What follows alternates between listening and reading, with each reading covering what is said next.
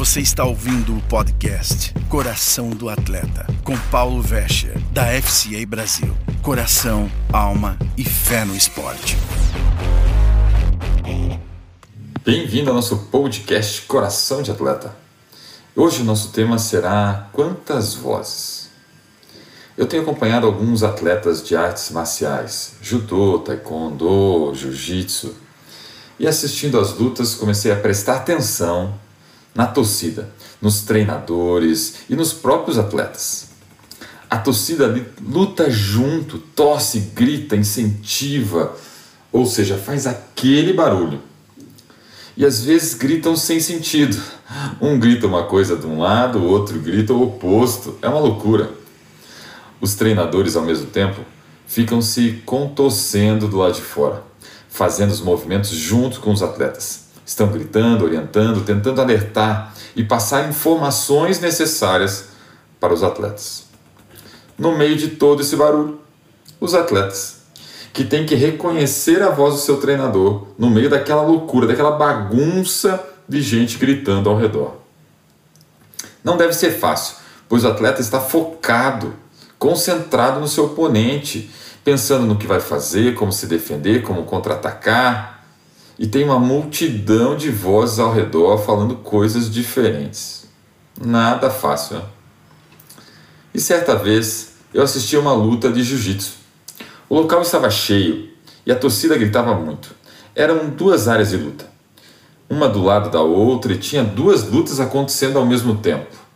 Eu observava uma das lutas. O atleta que estava embaixo e tentava sair de uma situação difícil conseguiu ouvir o seu treinador. Porque o treinador gritou do lado de fora para ele fazer um determinado movimento, ele ouviu e fez. Conseguiu sair naquele momento daquela situação. Depois da luta, eu fui falar com aquele atleta e perguntei: Você realmente conseguiu escutar a orientação do seu treinador? E ele disse: Sim, Paulo.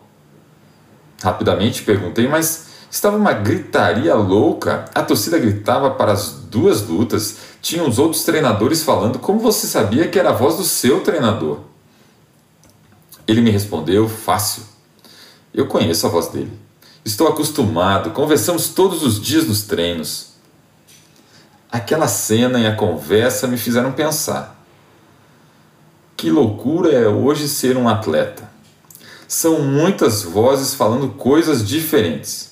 No meu tempo de atleta não tínhamos internet, não tínhamos o celular fácil nas mãos. Informações chegavam só nos jornais, nos rádios ou na TV, tudo com horário marcado. Hoje você tem o um mundo em suas mãos, a informação chega instantaneamente e você pode pesquisar qualquer coisa, o que é muito bom.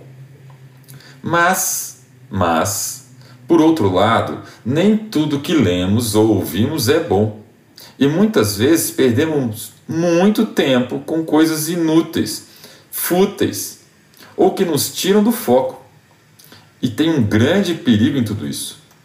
Esse, entre aspas, lixo que estamos colocando para dentro de nossa mente pode achar um lugar e começar a minar, destruir, nos afastar do caminho. Corremos o risco de ficarmos conformados com esse mundo, moldados a esse mundo. A palavra de Deus diz em Romanos 12, 2: E não sedes conformados com esse mundo, mas sede transformados pela renovação do vosso entendimento, para que experimenteis qual seja a boa, agradável e perfeita vontade de Deus. Esse conformados com esse mundo é aceitar esse padrão do mundo na nossa vida, de tanto que deixamos as coisas do mundo entrar em nossa mente.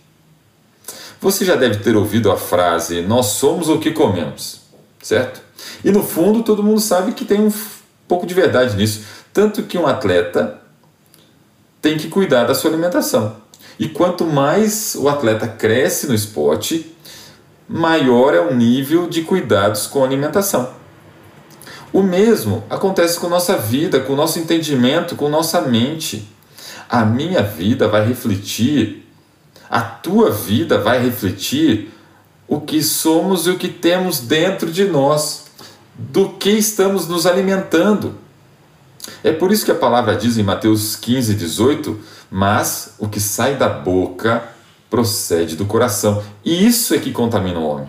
O que sai do homem vem do coração. Eu gosto muito de sair e jogar com os irmãos da minha igreja. Pois na hora do esquenta, que o jogo pega um pouquinho mais de fogo, que o ambiente cresce, que você se envolve no jogo, muitas vezes as máscaras caem.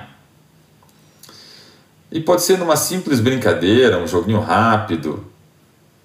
É fácil identificar quem está se alimentando da palavra ou de outras coisas. E aqui não estou dizendo que eu sou perfeito, que todos somos perfeitos. Não, não é isso. Nós cometemos erros, eu cometo erro, mas eu estou falando de padrão. Coisas que você vê se repetir em diferentes momentos revelam nosso coração, revelam do que, que nós temos nos alimentado que você tem colocado em sua mente? Como atleta, pessoas do esporte, temos que saber identificar as vozes que me fazem melhor, que fazem eu crescer, e as vozes que me fazem mal, que me levam para baixo. Saber quem ouvir é fundamental para o sucesso. Guarde isso. Saber quem ouvir é fundamental para o sucesso. É por isso que a Bíblia diz que na multidão dos conselhos está a sabedoria. Mas eu busco conselho naquelas pessoas que têm a mesma fé, que são exemplos de vida para mim. Do que você está se enchendo? Em, em João 10, Jesus fala das ovelhas, que conhecem o seu pastor e as ouvem. É a história de todas aquelas ovelhas que às vezes se pedem e Jesus vai buscar. E vai buscar porque conhece. E elas a ouvem porque conhecem o seu pastor. No versículo 14, Jesus diz: Eu sou o bom pastor, conheço minhas ovelhas e elas me conhecem. Do que você está se enchendo? Das coisas do mundo? Das coisas que você tem ouvido aí fora ou das coisas de Deus? Vou voltar a repetir Romanos 12, 2.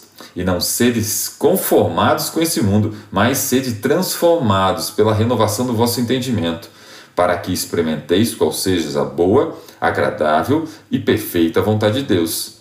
Diga não às coisas desse mundo, não deixe que vozes tirem você do caminho e deixe que a palavra de Deus, que é a espada de dois gumes que separa a alma do espírito, fala, fale com você. Deixe a palavra entrar na sua vida e transformar seu entendimento. Ouça palavras que edificam. Busque ouvir ministrações que te façam crescer como pessoa. Ouça músicas que te edificam, que glorificam a Deus. Selecione o que você está colocando para dentro de você. Louve a Deus o tempo todo. Salmo 43, 4 diz: Então irei ao altar de Deus, a Deus que é a minha grande alegria, e com harpa te louvarei, ó Deus, meu Deus.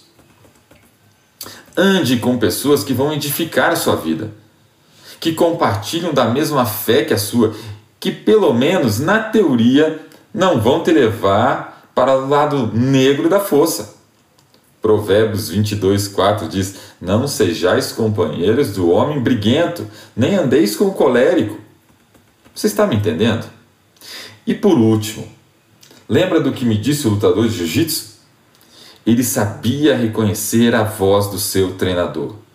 Você precisa ter comunhão com Deus.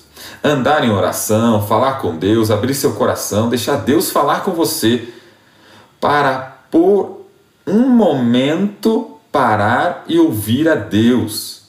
É muito importante. Às vezes a gente fala demais e não deixa Deus falar conosco. A Bíblia está repleta de textos onde os escritores contemplam a natureza, a criação de Deus, a olhar para as formigas, para as aves, para a coça, para a águia, a coça que suspira pelas águas. Várias ilustrações que nos fazem perceber o mover de Deus. É claro, eram outros tempos, eles tinham tempo para observar ao seu redor. Nosso desafio hoje é fazer o mesmo, permitir-nos ouvir a voz de Deus contemplar a criação e aprender, deixar Deus falar ao nosso coração.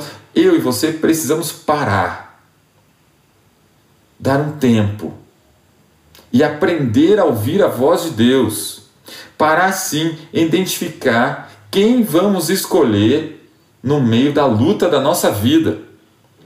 E como qualquer atleta de qualquer esporte que precisa treinar, repetir os movimentos básicos fundamentais do seu esporte, nós também precisamos treinar. Treinar ouvir a voz de Deus. É por isso que eu preciso entrar no meu quarto. É por isso que você precisa entrar no teu quarto, ter um momento a sós com o Pai, falar com Ele e parar para ouvir a voz de Deus. Porque só treinando no nosso quarto é que no dia da luta, da batalha, da correria do dia a dia, nós vamos ouvir Deus falar claramente para poder obedecer. 1 Crônicas 16, 11 diz: Buscai ao Senhor e a sua força, buscai a sua face continuamente. Queridos, neste mundo tereis aflições, diz a palavra. Sim, problemas virão. Tem um propósito, tudo tem um propósito. E sabe, apesar das aflições, das tribulações, ei, tem de bom ânimo, porque Cristo venceu o mundo. É isso que a palavra diz. Quem você vai querer ouvir no dia da sua luta? O mundo que grita para todas as direções ou Deus que tem um propósito maravilhoso para a sua vida? Então, a hora é agora. Treine agora. Se prepare para a luta. Siga as instruções do seu grande treinador. Aprenda hoje a ouvir a voz do Deus Todo-Poderoso. Para no dia da luta identificar o seu grande treinador. Deus abençoe e até o próximo Coração de Atleta.